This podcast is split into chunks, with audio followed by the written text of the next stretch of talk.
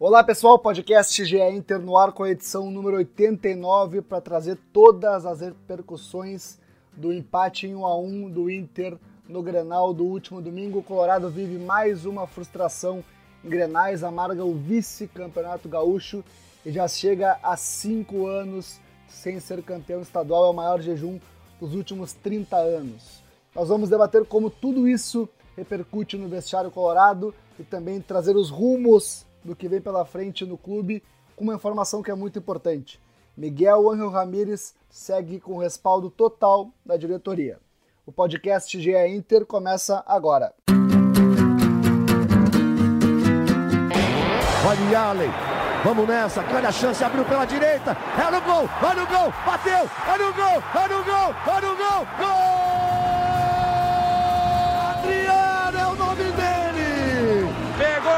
Tá viva dentro da grande área. O Fernandão bate. Gol! Faz o gol, garoto. Faz o gol, faz o gol, faz o gol, faz o gol. É no gol, é no gol, é no gol. É do Inter. Podcast GE Inter no ar. Eu sou Eduardo Deconto, setorista do Inter no GE.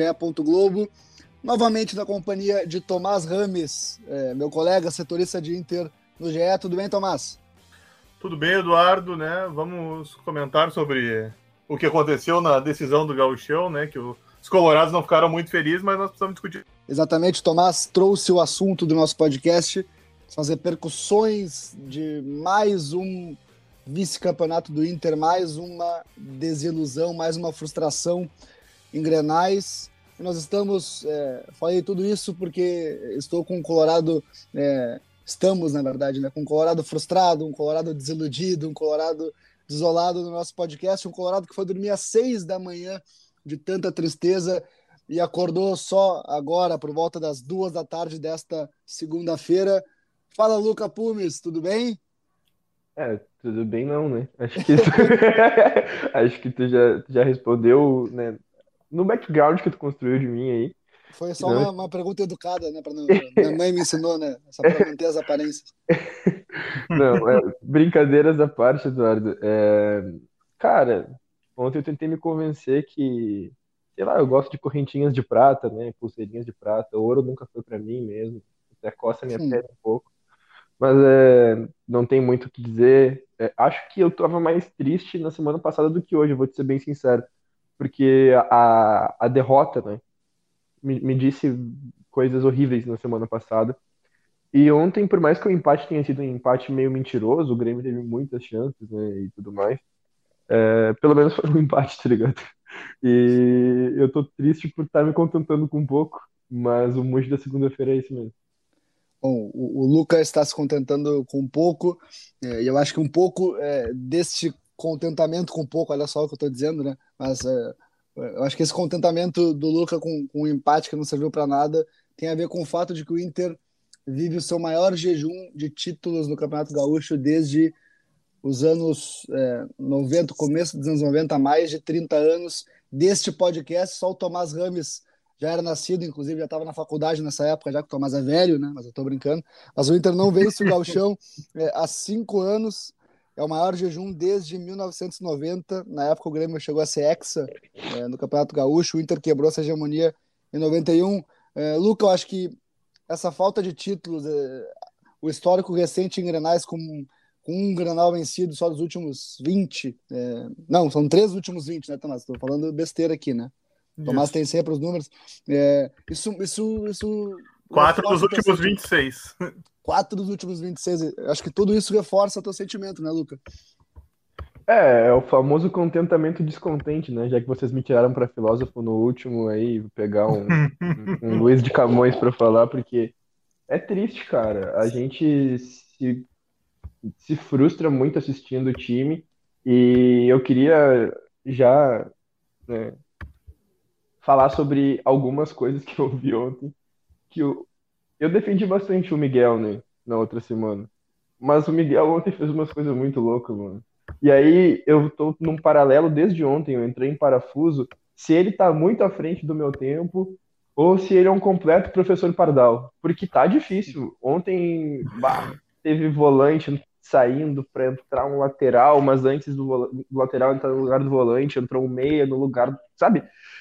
O atacante entrou no lugar do volante. Cara, tipo, ok, tinha que jogar o time para cima, foi para cima. Só que foi de uma maneira que eu, sinceramente, nunca vi na minha vida. Nunca vi na minha vida. E aí eu fiquei pensando, se sai aquele gol, o cara ia ser o, o gênio, né? Ele, iam tirar ele para jogador de xadrez, né? Mas o, o, gol não saiu, então ficou feio, ficou estranho. A gente saiu um pouco constrangido, né? De tentar empilhar gente no, no campo e não deu resultado ao final do jogo. O, uh, o gramado da arena ontem é, tava tipo bem ralinho, bem ralinho mesmo, a bola correu e o Inter realmente mostrou que caiu nessa, né? Tipo, foi uma baita estratégia do Grêmio. Quem, quem acha que ah, o Grêmio não cuida do gramado é, programado tá daquele jeito, está completamente enganado. Tipo, o Inter estava cansado, a grama foi cortada além do que, do que é normal. E, e, a bola correu e não foi duas, nem três, nem quatro vezes que o, a bola correu mais que os jogadores do Inter e saiu pela lateral, entendeu? Foi, foi tipo, totalmente dominado pelo Grêmio em todos os, os âmbitos e forças é, dentro e fora de campo. Todo mundo que pensou no Grenal do Grêmio é, pensou bem, e aqui a gente fica com a sensação de que a gente não soube jogar, não só em campo, mas não soube jogar de maneira geral, o que é um Grenal, que não começa nas quatro linhas. Bom, o, a gente abriu esse podcast é, trazendo a frustração do Luca, porque eu acho que é a frustração de todo o Colorado. O Luca é a nossa voz é, do Colorado no GE. Globo. Agora a gente fala mesmo da bola, fala do, do, do Inter, fala das repercussões que esse vice-campeonato e mais um Grenal sem vencer o Grêmio com Miguel Angel Ramírez, já são três Grenais, só um ponto somado, né? Eu até é, fiz essa, essa corneta a um amigo colorado que levou dois pontos na cabeça por um corte. Eu falei, pô, cara, tu já levou mais pontos na cabeça do que o Inter em Grenais no ano, né? Fez essa brincadeira, que, que é uma sacanagem minha com o cara, mas é verdade, né?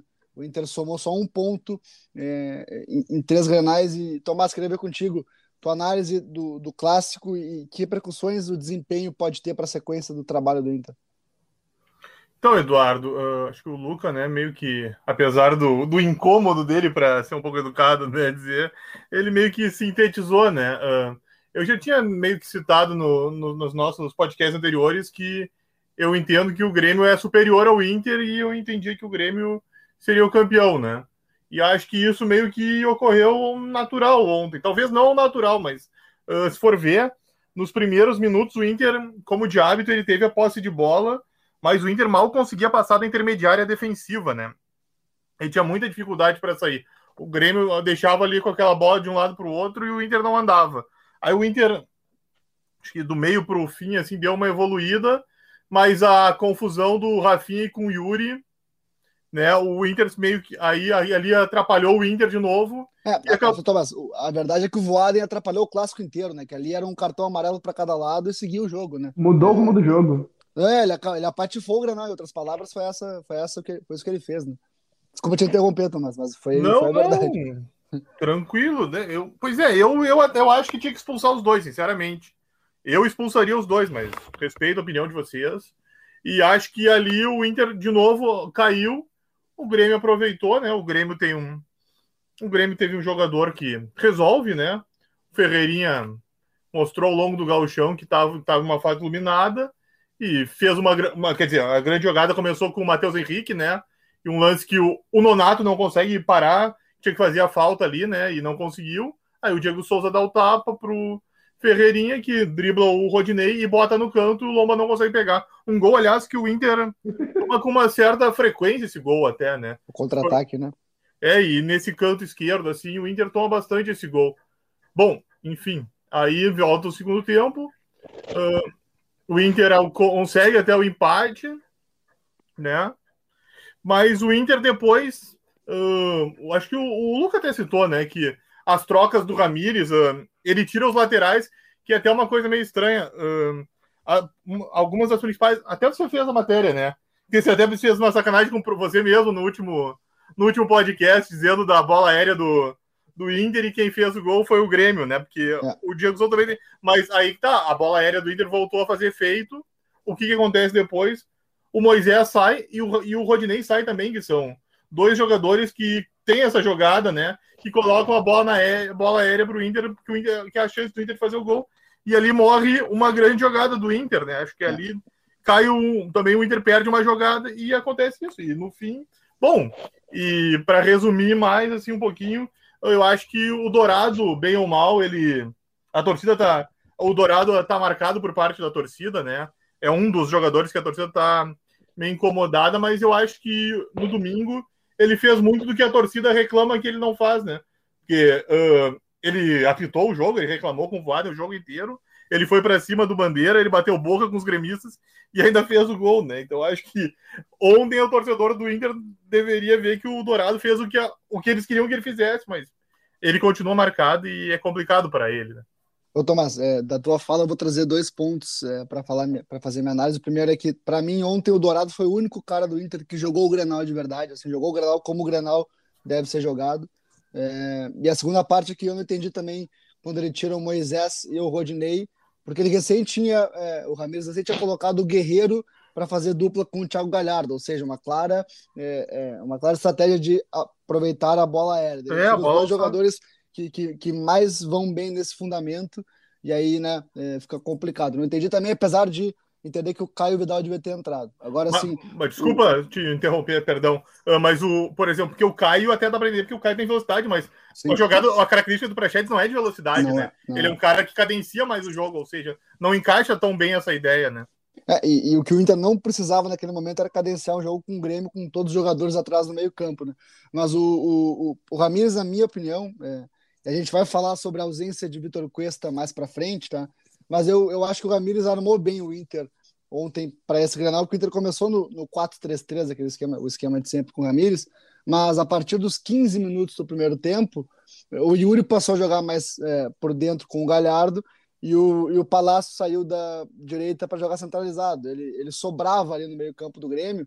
Foi o momento que o Inter conseguiu pressionar o Grêmio é, no 11 contra 11 finalizar, entrar na área. Daí a expulsão do, do Yuri prejudicou muito o Inter, né? na minha opinião, mais do que prejudicou o Grêmio, e foi definitiva. Agora sim, tem um momento do Grenal que ele é um lance isolado, foi definitivo, que é só, é só um recorte isolado, mas foi o lance que originou o gol do Grêmio, porque última, digamos que era o último lance do jogo, né, na, na cabeça de Miguel Ángel Ramírez, já estava já nos 49, 50 do primeiro tempo, e o Ramires pede para o Rodinei segurar a cobrança de falta para que todos os, os, defensores fossem para a área. Ele orienta, é, Rodi, né, como ele fala, segura e aí faz o sinal para os jogadores irem para a área. Aí o Rodinei faz o cruzamento, o Dourado desvia de cabeça, no contra-ataque o Tomás já descreveu, né, o Ferreirinha sai, sai dentro do gol e faz o gol. Para mim, essa é uma analogia de um treinador que quer que o Inter seja agressivo, quer que o Inter ataque e, e se propõe é, a construir um trabalho e toda uma metodologia pra, para, para o Inter ser propositivo, mas que ainda não sabe como fazer para o Inter ser um time que agride, um time que transforma o controle do jogo em volume ofensivo. E aí não é uma, não é uma questão de, de que o Eduardo está dizendo que o Ramires tem que sair do Inter. É, não é isso. É que o Ramires, em dois meses e tanto de trabalho, quase três, não consegue fazer o Inter ser é, agressivo, ser efetivo. Acho que para mim esse é o grande ponto é, que o Granal deixa de lição para o Inter para a sequência da temporada. O Inter ele tem controle, o Inter tem é, posse de bola, o Inter consegue se impor nos jogos, mas não consegue ser agressivo. Acho que essa é a principal dificuldade do Inter nesse é, começo de temporada em que o Inter aplicou goleadas, né? Até curioso dizer isso, mas os enfrentamentos mais difíceis o Inter tem dificuldade. É, Luca, queria te ouvir, é, falando não só é, com o coração, mas também olhando um pouquinho é, com um olhar chato de crítico para o Grenal de, de ontem. Ah, ontem, é... domingo, né, para quem está ouvindo esse podcast. Não, eu já estava é, pensando no que tu está dizendo, Eduardo, e realmente faz muito sentido. É, a gente esperava um, um trabalho que, óbvio, né, todo mundo entendeu que o trabalho é médio a longo prazo, mas a gente precisa de resultados né, a curto prazo para poder pelo menos se iludir um pouquinho né, com o que vai acontecer depois. A grande questão é as peças que o Inter tem hoje, a gente não pode se iludir, né? Porque, tipo assim, ó, o Inter já não tem o, o elenco do Atlético Mineiro, do Flamengo, do Palmeiras, tá? E aí, do próprio Grêmio, eu diria, tá? Do o próprio Grêmio. Se a gente pegar as peças individuais do Grêmio, é... com toda certeza. Né? Perfeito. Uh, e aí a gente ainda perde, né? Tipo, o, o, os caras que são ali, que fazem parte do 11, que vão ser para a temporada, um, jogadores importantíssimos como o Patrick, jogadores importantíssimos como o Vitor Cuesta, que, que, né, que não, não, não, não, jogou ontem, é, o próprio Tyson, que não pode ser inscrito, o Rodrigo Moledo, que está machucado, o Bosquilha. Essas pessoas fazem um volume não só de, de, de, de contingente né, do, do no, no, internacional, como é, na folha salarial. Né? Essas pessoas, jogadores mais qualificados, é, pesam na folha e não estavam em campo, porque por motivos de inscrição, por motivo de lesão, por motivo de recuperação de lesão. É, e isso tem que ser dito também. Não é aqui passando pano para um cara que eu recém dei um tapa, né? Eu não, não, não, não batendo e assoprando. Mas, de certa forma, acho que tem que ser compreendido isso, que pro resto da temporada a gente conta com um grupo. É... Quer dizer, com o grupo a gente já contava, né? Mesmo que mas com 11 inicial mais qualificado e com as primeiras alterações ali que são para mudar, perdão, que são para mudar jogo, é acontecendo de uma maneira também mais qualificada porque não estariam em campo até então. É, ontem também seria muito raso da minha parte, um pensamento muito simplista, né? Eu falar que o Voaden é culpado de alguma coisa. Eu acredito sim que ele mudou o rumo do clássico. Dificilmente naquele lance em que dois jogadores que a gente não vê um soco uh, desferido de alguém para alguém, né? Ou uma, uma outro tipo de agressão muito forte, que é só os caras se batendo peitinho ali, brincando de pombo. Se encarando, né? Se, se e se encarando. É muito difícil tu ver. Eu, eu respeito a opinião do Tomás, que, que ah, tem que botar pra rua mesmo mas a gente tem que concordar que naquele tipo de lance ali é difícil o juiz, ainda mais no primeiro tempo, expulsar os dois. E ali o Inter perdeu muito mais do que o Grêmio, porque por mais que o Rafinha seja um grande lateral, né, e isso o, portfólio dele diz, né, é, o Yuri é muito mais importante é, para o Inter do que o Rafinha, tanto que o, o, o Wanderson entrou, e eu acho que o Wanderson serve muito bem ali, e o Inter não tem uma reposição para o Yuri Alberto. Tipo, com as características do Yuri Alberto. E, além de tudo, o Maicon, que não vinha fazendo boa partida, minha concepção, ainda saiu para a entrada do, do lateral. Então, ali, no, na, na, comparação, para mim, o Grêmio saiu ganhando. E são coisas pequenas que num Grenal, no qual a gente claramente tem um favorito, fazem muita diferença. E eu fiquei bem chateado, assim, de, de ver a postura, porque o Walden é um árbitro experiente, e eu não esperava ver isso dele, e acho que isso mudou muito o rumo do, do clássico. Mas, como eu te falei na semana passada, não é porque não, não é se ganhasse que estaria tudo lindo, e também não é porque perdeu que a gente vai fazer terra arrasada, tá ligado? Claro. claro. É, o, o, o que eu acho do, do, do Voaden, assim, né, pra, pra, fechar, não é que seja errado expulsar nesse caso, mas acho que a expulsão nesse, nesse momento específico te faz muito mais perder o controle do jogo do que assumir e reassumir o controle, né? Agora, falando de, de um Inter que, que, se propõe a criar e não consegue, o Inter ontem, é, ontem no domingo, né, perdão, o Granal está muito vivo na, na, nossa mente, ainda mais para mim que estava lá na, na, arena e passei um frio absurdo lá, congelei na, na arena do Grêmio, estava muito frio em Porto Alegre. O Inter teve 67% de posse de bola do jogo, o Grêmio teve 33%, ou seja, o Inter teve é, mais que o dobro é, a bola no pé do que o Grêmio o Grêmio finalizou 12 vezes e o Inter finalizou 12 vezes, sendo que o Inter precisava virar o jogo, ou seja, o Inter, é, mesmo tendo muito mais a bola, mesmo precisando virar uh, o Grenal, não conseguiu ser mais agressivo que o Grêmio. E o Grêmio, que o Grêmio escapou de contra-ataque no, no, segundo tempo e deixou de matar o Grenal é, é brincadeira, né? Agora, é, Tomás, o, o Luca falou nos jogadores que estão voltando ou que não estiveram no Granal, que é o caso do Tyson, que agora está à disposição, é, o Bosquilha, que nessa segunda-feira fez o primeiro treino com bola e com grupo, está voltando também a ficar à disposição, vai ajudar muito o Miguel Henrique Ramírez. É, agora eu faço uma pergunta para ti, Tomás, a gente que cobre o Inter né, há bastante tempo. O Inter montou é, esse elenco ao longo é, dos anos, desde 2018, 2017, vem montando esse elenco, e, e, especialmente no ano passado montou um elenco para jogar a maneira de Eduardo Cudê, né? Jogadores que são agressivos, que têm muita força física, que têm intensidade, que não param de correr, né? E esse estilo do, do Miguel e aí a gente vê jogadores como Edenilson se destacando, Patrick se destacando, né? Nesse esquema do, nesse modelo de jogo do Miguel Angel Ramírez, é um jogo de mais paciência, é um jogo mais elaborado, é um jogo posicional, né? É, o Inter tem características do elenco para fazer esse jogo dar certo? Então, Eduardo, a tua pergunta é ótima. Uh, a ideia do Ramírez é muito bacana, né? Esse estilo que ele quer é, montar no Inter, mas é justamente isso que eu me pergunto, né?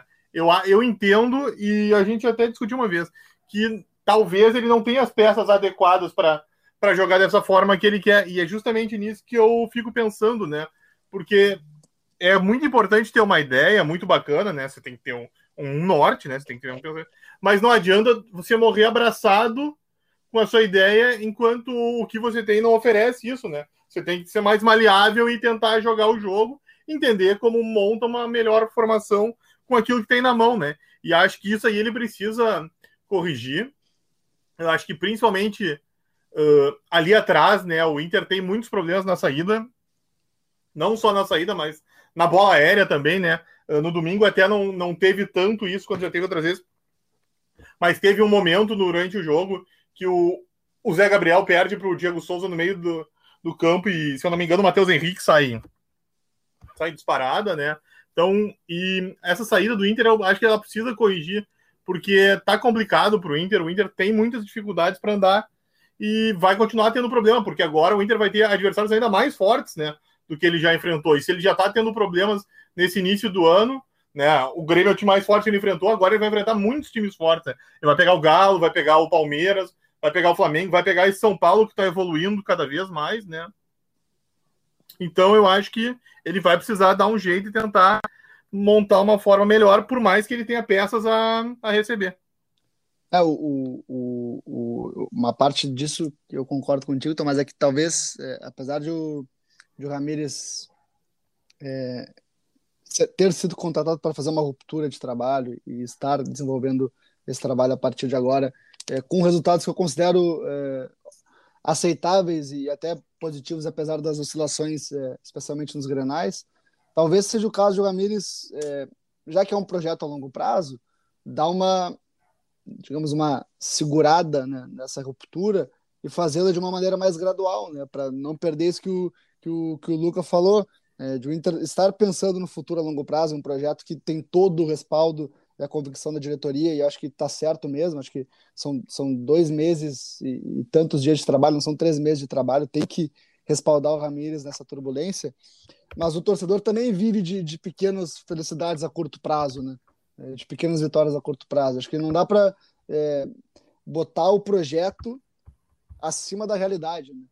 É um projeto né, é, do clube, né? Acho que tem que conseguir balancear melhor os dois pontos, mas isso não quer dizer que não tem que se pensar também no projeto. Não estou dizendo que o Inter tem que abrir mão do que está planejando com o Ramires para ganhar é, um galchão, ganhar agora os jogos. Estou dizendo que é uma questão de, de balançar, porque também tem que ter o resultado imediato, né? são, são, tem que saber balancear, botar nessa, nessa balança aí e, e, e, e não deixar que as coisas de agora fujam do controle do clube. É, Lucas, seguindo né, nossa resenha aqui, pegando esse começo de trabalho, fim de, de estadual, começando agora o Campeonato Brasileiro, é, o que, que tu acha que o Inter tem, leva de lições é, e, e, tem também, não só o lado negativo, né, o que tem de positivo para começar o Brasileirão? Como tu disse, Eduardo, tem bastante coisa positiva desse início de trabalho e isso não pode ser ignorado. É, aquele Inter dos placares elásticos, ele ainda existe de alguma maneira. É, ele, ele não, não, não, não, parou de. Não, não explodiu, né? Não, ainda ele está em algum lugar, a gente só precisa retomar ele. E com as peças que vão chegar, eu, eu boto muita fé que alguma coisa vai mudar. Só que realmente, cara, como falamos no outro podcast, o DNA perdedor que tem nesse time aí afeta muito, tá ligado? Afeta muito. É, tem jogadores que não tem como mais, não tem como mais.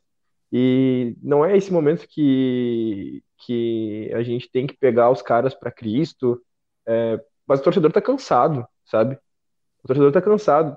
O, cara, o Praxedes ano passado, ele entrou entrou com, com uma certa veemência né, no, no, no, time do Abel e até enganou um pouco. Mas ele é especialista naquele lance que, que ele é muito bom, cara. Ele é muito bom real naquele chute que ele dá por cima do gol. Assusta muito o goleiro.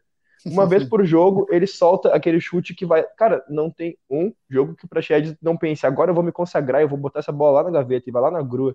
E é muito bom quando ele faz isso. Eu gosto muito, sabe? Porque assusta o goleiro e dá uma emoção bem bacana pro jogo. É o Marcelo Lomba com aquele bracinho de dinossauro que a gente não tinha desde o Muriel. Tava fazendo falta. O torcedor mais saudosista vai lembrar é, com muito carinho disso. A zaga ontem foi o que mais me lembrou o Fortes Emoções e o Haja Coração, que para quem não lembra, Paulão e Hernando, né, popularmente conhecidos pela torcida. Ontem foi uma atrás da outra, né? Fortes Emoções e Haja Coração o tempo todo. Ainda bem que antes da partida eu fui no mercado e na farmácia, né, para fazer o meu kit de analgésicos e latões, porque não tinha como segurar a emoção de outra maneira. Foi muito complicado acho que não tem como esperar uma temporada positiva se alguns nomes não circularem. É, ano passado se disse, não se pode ter jogador ruim no elenco. Porque uma hora ou outra, o ruim vai entrar. Nós vamos precisar dele. E aí é preferível que a gente bote um guri da base que entre assustado, mas que tenha alguma qualidade, do que botar um cara que entre e, e vá simplesmente botar tudo por água abaixo, como o Wendel fez no ano passado. Eu sempre dizia, o Wendel não pode jogar. O problema, é, o problema dele é quando ele sai do, do banco. Entendeu? Sim. O resto tá certo. E aí, naquele jogo contra o esporte, a gente, a gente viu que acontece, entendeu? Outras falhas. O, o Rodinei recuperou bom futebol, mas o Rodinei fez um pênalti sem bola contra o Bahia. Tipo, a gente não pode ter jogador ruim no elenco. Não pode ter. Isso, isso dá problema, cara. Não dá problema. Então, completa o grupo com a base. Mas se é para completar, tipo, ah, fomos buscar alternativas no mercado e era o que tinha, então não traz. Agora está se criando uma expectativa de que hoje ainda o Inter vai contratar alguém é, que, que vai ser anunciado algum nome, que vai chegar alguém para a zaga, para lateral esquerda. Eu só espero que não se siga esse modelo de contrato, que, que, que se consiga buscar alguém que vai fazer alguma diferença. E se for para trazer alguém que vai ser outro Zé Gabriel, outro Lucas Ribeiro, que, que de certa forma para mim ainda é melhor que o Zé Gabriel, não traz ninguém. Ah, cara, eu tô desesperançoso. agora. Já, Porque já, assim, ó. Eu, percebemos, eu, né? acabou, acabou, ficou um silêncio, né? De conto, de conto, tipo, é, tem como analisar, tem como. Eu, eu, sei que tem como. Buscar coisas boas desse, desse início de temporada, pensar pro brasileiro. Mas a gente tá desanimado, cara. A gente tá desanimado. E aí, hoje é difícil. Talvez no próximo podcast eu ainda eu esteja mais lúcido, porque eu, eu apanhei muito, apanhei muito no final de semana. Para mim, o, o ponto chave do Inter é, é, conseguir ser agressivo no modelo que já tem, já, já tem uma identidade. Agora, o Luca eh, falou é, de jogador ruim não pode ficar no elenco, de de repente ter uma contratação. É, a diretoria trabalha com os pezinhos muito no chão, né, Tomás? Como diria Argel Fux, né? agora tu quer matar o Eduardo. agora, agora, agora Luca, Luca acabou de desconectar aqui, largou é. fora. Eu Perdemos um soldado de vez. Vou ter que ligar para ele ver se tá tudo bem lá, né? Mas brincadeiras à parte, Eduardo, uh, a direção é bem clara, né? Ela deixa evidente, uh, todo mundo sabe, né? A fragilidade econômica que o Inter atravessa, né? E uh, o Inter vai contratar, vai, vai buscar alguém, vai, vai. Esse grupo do Ramires vai receber reforços, mas não vai ter um jogador assim que encha os olhos da torcida como foi uh, o Tyson, assim, sendo bem claro, né? Vão vir peças para agregar, mas ninguém que movimente tanto, assim, que aumente tanto a esperança do torcedor. É, mas é importante dizer também que não vai ser gente que na avaliação do, do, do Inter chegue só para compor elenco, né? O Inter, Sim, exatamente. Ele, ele trabalha com, com, reforços que possam chegar para jogar, né? É, porque o, o Inter tem essa, esse planejamento, pelo menos, né? de se é para compor elenco que se use a base, que é o que o, que o, o Luca defende. Eu acho que tem, tem que ser assim mesmo. No momento que o Inter fecha um 2020 com 90 milhões de déficit e a meta do ano é acabar com superávit, né, acabar no positivo, não dá para ficar trazendo jogador é, que custe mais que os da base só para compor elenco. Agora, Tomás, para encerrar nosso, nosso podcast aqui, que, é, analisando tudo que repercutiu de Inter, é, na escalação do Grenal, chamou a atenção que Vitor Cuesta ficou fora é, da escalação titular. E aí, inicialmente, a informação chegou que era opção técnica, depois foi uma opção por, por desgaste, e aí o Ramires falou em, que ele fez uma infiltração já no jogo contra o Olímpia para atuar, depois chegou a informação de gente que tem, é, circula no vestiário ali, que tem contato com jogadores, que o Cuesta não fez é, infiltração alguma, enfim, se gerou toda uma polêmica, mas o fato é que o Cuesta, é, o, que o Ramires escolheu não forçar o Cuesta, né? Isso é um fato, né? O Cuesta estava descontado, sim, mas o Cuesta trabalhou no aquecimento normalmente com as reservas e o Ramires optou por não é, correr o risco de usar o Cuesta no Grenal e perdê-lo para o restante da temporada. Foi uma opção dele. É, eu faria diferente ou não, a gente pode discutir, mas é uma opção que eu acho legítima, né, do treinador, não quer perder o jogador que é importante, preferiu não arriscar mesmo sendo um clássico que valia tudo isso. Mas, pelo que a gente apurou, Tomás, eu e tu, Edenilson e Marcelo Lomba também é, estiveram entre os cogitados a ser preservados no Grenal. Não não estou dizendo que eles foram barrados do time. O que eu te pergunto, Tomás, tu acha que essas preservações, essas uh, cogitações de preservações, elas podem ter um efeito prático na equipe que vem uh, e que vai ser escalada daqui para frente? Então, Eduardo, um, a ideia, né, como você acabou de citar, né, que o Cuesta foi preservado, mas que ele volte já na quarta, né, mas não, não é de se descartar, né, porque como o, o Edenilson e o Lomba, o, Edenilson, só para deixar claro, né, um, o Edenilson jogou 16 jogos com o Ramírez, na temporada, no caso, né? Porque tem o primeiro jogo que uh, o Ramires até entra, mas que quem assina a súmula é o, é o Martim Anselmi. Não, ele foi... quem assina a súmula é o Osmar Loss. Isso, perdão, exato. É, exato. Desculpa, muito obrigado, Eduardo, por corrigir.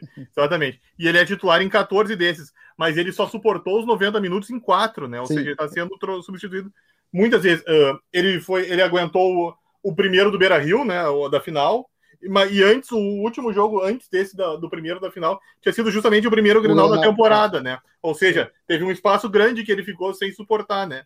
Que indica que ele tá, tá desgastado, que ele precisa também dar uma segurada nele, né? Pois é, pois é. Eu não, eu não descarto que o Inter tenha é, preservações para esse jogo contra o Always Ready, porque o Inter está classificado já, né? Exatamente, o Inter está né? com. E tá o, muito e o, Always, o Always Ready tomou quanto foi? Sete, oito? Né? Eu perdi as 7 contas. A 2, 7 a 2. Depois, depois dos 5 eu parei de ver o jogo, né? Perdi as contas, nem vi mais. É, porque era de noite, jogar às 11 da noite de uma. Foi quarta-feira, né? Quarta-feira o Deconto tinha mais o que fazer, né? Do que ver Deportivo Tátira e, e Always Ready, né? Com todo respeito, né? Mas. É... enfim, né? É, vou falar a verdade aqui, né?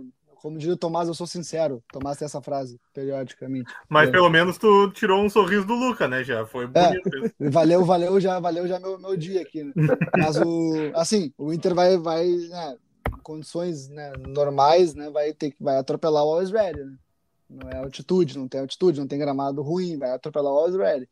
Então dá para preservar alguns jogadores que estão desgastados. Aí eu estaria o Edenilson, de repente o Cuesta, por ter sido preservado no Granal, dá uma segurada para ele voltar 100% para estrear no Brasileirão. É, jogadores que têm jogado mais, de repente o Galhardo. Né? O Galhardo vai jogar porque não tem Euro aberto, na verdade. Né? E o Guerreiro está recém voltando. Mas essas preservações eram pontuais, né? E, e, aí o Inter tem que. O Moisés tem jogado demais, né? É, o Moisés. O, o Sarabia deve, ser, deve ser o titular, né? Já que o, o Rodinei agora está saindo de vez. É, então a gente vai. O desgaste vai pesar nesse, nesse jogo com certeza. Agora, o Inter tem que né, dar um jeito, né? Porque vai ter desgaste o resto da temporada inteira. Né? O calendário não fica mais leve a partir de agora. Né? O calendário segue pesado. Tem Brasileirão, tem Copa do Brasil, tem Libertadores, vai ter. E a régua sobe, né? Vai ter, as, vai ter as eliminatórias, vai perder jogadores, mas o campeonato segue. Então, e a régua sobe, então o Inter vai ter que equacionar isso aí para a sequência, assim, também, né? Mas, Tomás, falando desses três caras que, que, que o Cuesta que foi preservado, o Edenilson Lomba que, é, que acabaram jogando, algum deles tem risco de perder a vaga no time? Olha, Eduardo, eu, eu ia fazer a voz do, do presidente Medeiros, mas esse é contigo, né? Olha, então, meu filho! Então, né, eu deixo contigo porque tu imita melhor, né? Porque tu que é bom nisso, né? Tomás, que pergunta é essa, Tomás? Criatura, criatura. Mas brincadeiras à parte, Eduardo, é, mudar, assim, talvez, mudar para a sequência da temporada é meio complicado, né? Talvez até fosse natural, né? Que, por exemplo, o próprio uh, durante no início da temporada, né, teve a discussão sobre quem seria o goleiro, né? E o Daniel existia uma expectativa muito grande que o Daniel virasse o titular e, e engrenasse, né? Nessa Sim. temporada. O que agora, talvez, né? Aos poucos possa acontecer mas, de uma forma mais gradual, como você falou, né? E de repente ele encaminhar, talvez não tão repentino assim como, como seria a partir de quarta e em diante, mas vai uma forma mais paulatina. E vamos ver, né? O próprio Edenilson, né? Que no domingo teve uma atuação bem abaixo do padrão dele, né? E também pode perder. Ele tá cansado, né? Isso é, como a gente já citou, né? Isso também precisa ser lembrado e talvez vá aliviando um pouco a carga dele para de repente até no futuro ele recuperar e conseguir ter outras atuações e um desempenho mais satisfatório como a torcida pretende, né? Exatamente, e, e, e, é importante dizer, o Ramires já falou isso mais de uma vez, que ele não vai ter um time ideal para a temporada, que esse time vai mudar. Então, é natural que ele eventualmente preserve um ou outro jogador, que ele mude um pouco o elenco, como ele já vem fazendo, né? Não repetiu a escalação até agora no Inter, então acho que é natural que isso aconteça. Fala, Lucas. É, não, é, acho que, tipo, uh, como a gente está finalizando, acho que eu gostaria de, de, de, pontuar uma coisa assim, mais sobre o geral do que a gente falou. Eu acho que o Ramires ele é um baixo treinador, tem um modelo de jogo muito interessante, como a gente já falou, só não deu esse match. Mas eu acho que precisa ser pontuado que, como vocês me ajudaram a chegar nessa conclusão, né? Percebendo o grupo que o Inter tem, foi um erro de avaliação da nova gestão do Inter que o Ramires fosse, por exemplo, o nome é, escolhido. Acho que nomes como o próprio Crespo, que agora é fácil falar porque ele está dando um, um, tempero a mais ao São Paulo, né? Mas o Crespo, o BKSS eram nomes mais parecidos com o Cudê e se pôde se entender que o Inter não encontraria o seu técnico no mercado nacional, que se buscasse um nome mais parecido com, com o do Cudê em relação à filosofia de jogo, para que esse futebol pudesse se manter daquela maneira com as peças que o Inter tem. Então, acho que precisa ser pontuado que eu acredito que a direção errou na avaliação ao trazer, acredito que a gente tem que pensar um pouco mais é, a longo prazo e dar esse, essa oportunidade ao Miguel, ver como é que ele vai se, se portar perante a, a, a temporada, porque é um, é um homem inteligente, uh, tem um modelo de jogo interessante, que não deu match total com o Inter, mas né, acredito que, que, que ainda dê para fazer alguma coisa, mas a direção errou. E queria também é, fazer uma pequena avaliação uh, que não posso deixar de fazer como torcedor que chora, né? Porque por mais que eu não possa acreditar alguma coisa à arbitragem, o jogo foi acabado antes do, do, do, do que deveria, né? Do, do, minuto que teria sido dito que iria acabar, porque o Inter, o Grêmio conseguiu fazer com que o Inter não jogasse os acréscimos e quando o Inter estava indo para o ataque, o jogo acabou antes do, do, do tempo. E no primeiro tempo, o gol do Grêmio sai depois do, do, do que seria o tempo adicional. É, junta isso com os cartões vermelhos do primeiro tempo, eu acho que o Voaden tem muito a ser criticado nesse Grenal e acredito que ele tenha mudado muito o rumo do jogo. Volto a dizer, seria muito simplista e muito raso eu botar a culpa do trabalho do Inter né, na arbitragem, mas também, como já disse, quando temos um favorito e a gente joga todas as fichas em alguma coisa, qualquer pezinho a mais pro outro lado faz diferença e eu acho que isso fez ontem. Beleza, então, Luca, é, eu vou te pedir para encerrar o podcast com uma palavra de esperança, tá, para os colorados, porque foi pesado o podcast, mas antes disso, só para deixar é, para pontuais, deixar isso claro, né? É, a gente falou que, a gente falou que vai projetar as repercussões do Grenal é, na vida do Inter. Eu acho que o ponto mais importante de todos é que o Miguel Ángel Ramírez segue com convicção e respaldo total da diretoria no projeto que é do clube, como disse o presidente Alessandro Barcelos, mas que tem o Ramírez inserido nesse contexto. O Inter quer jogar de acordo com as ideias do Miguel Ángel Ramírez, é, tanto agora quanto a longo prazo, né? Isso que o Inter pretende fazer, e é por isso que o Inter é, confia tanto no Miguel Ángel Ramírez e vai manter o Ramírez para a sequência da temporada. Agora, Luca, contigo aí a deixa para palavras por dias melhores no Inter. Nossa, tô, tô, me sentindo no choque de cultura na primeira vez que eu posso dar o recado final. É, Cara, é difícil para um desesperançoso, né, falar uma palavra de esperança, mas de maneira geral temos um grupo qualificado, uh, não temos uh, o melhor grupo do país, não temos o segundo, nem o terceiro, nem o quarto melhor grupo do país, mas já mostramos em outras vezes durante a nossa história que nem só um grupo de craques ou um grupo extremamente qualificado em todas as posições é, vence, precisa ter brilho, precisa ter raça. Eu acredito que o Tyson no vestiário vai ser uma peça muito importante nesse momento para a gente conseguir voltar a se identificar com o clube. A gente tinha jogadores que eram extremamente amorosos à camisa e hoje eu não consigo perceber isso, eu não vejo. Mas um, um cara que olhe no olho do outro, que puxe, que pegue. Lembrem, torcedores, daquele momento em que o Fernandão fala antes do jogo do Barcelona, que, que toca na alma de qualquer um de nós até hoje. Pensem nisso, pensem como o Tyson pode ser essa figura, óbvio, guardados todas as comparações, mas um cara que ama o Inter, que foi criado no Inter, que se criou torcendo para o Inter desde sempre, que tem uma família colorada que fez um esforço. Pensa como essa figura dentro de um vestiário vai fazer diferença como que isso pode puxar o resto do grupo e pensem na, no quão qualificadas são as peças que o Inter vai retomar para a temporada, o Sarabia voltando, o Bosquilha, que estava jogando bastante futebol antes de voltar, antes de parar, de se machucar, né? Uh, o Patrick, que é extremamente importante para nós e que ontem teria feito muita diferença em campo. Caio Vidal dando muita, muito volume de, de jogo, dribles, é, coisas bonitas em campo que a gente não vive só de brucutu, né? É, então, dá para conseguir alguma coisa. A gente já figurou nos últimos anos com grupos inferiores a esse, é, em finais, em vices-campeonatos de, de, Brasileirão, é, final de Copa do Brasil. A gente que a gente está agora com peças melhores do que a gente tinha nos últimos anos, e por mais que a gente não confie no grupo que a gente tem, ele quase foi campeão algumas vezes, e eu acho que agora a gente tem um temperinho a mais que talvez possa trazer um caneco para a gente e encerrar esse jejum. Então é isso aí, o Luca.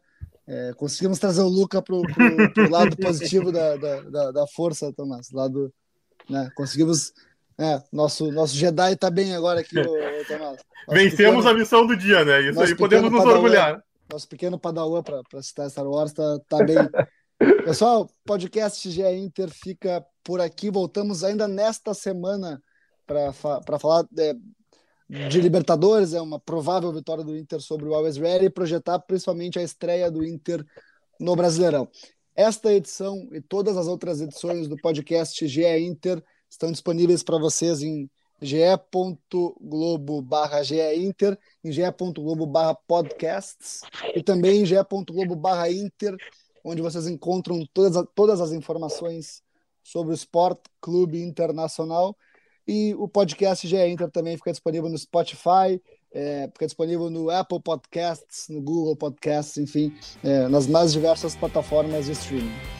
Um abraço, amigos, e até a próxima.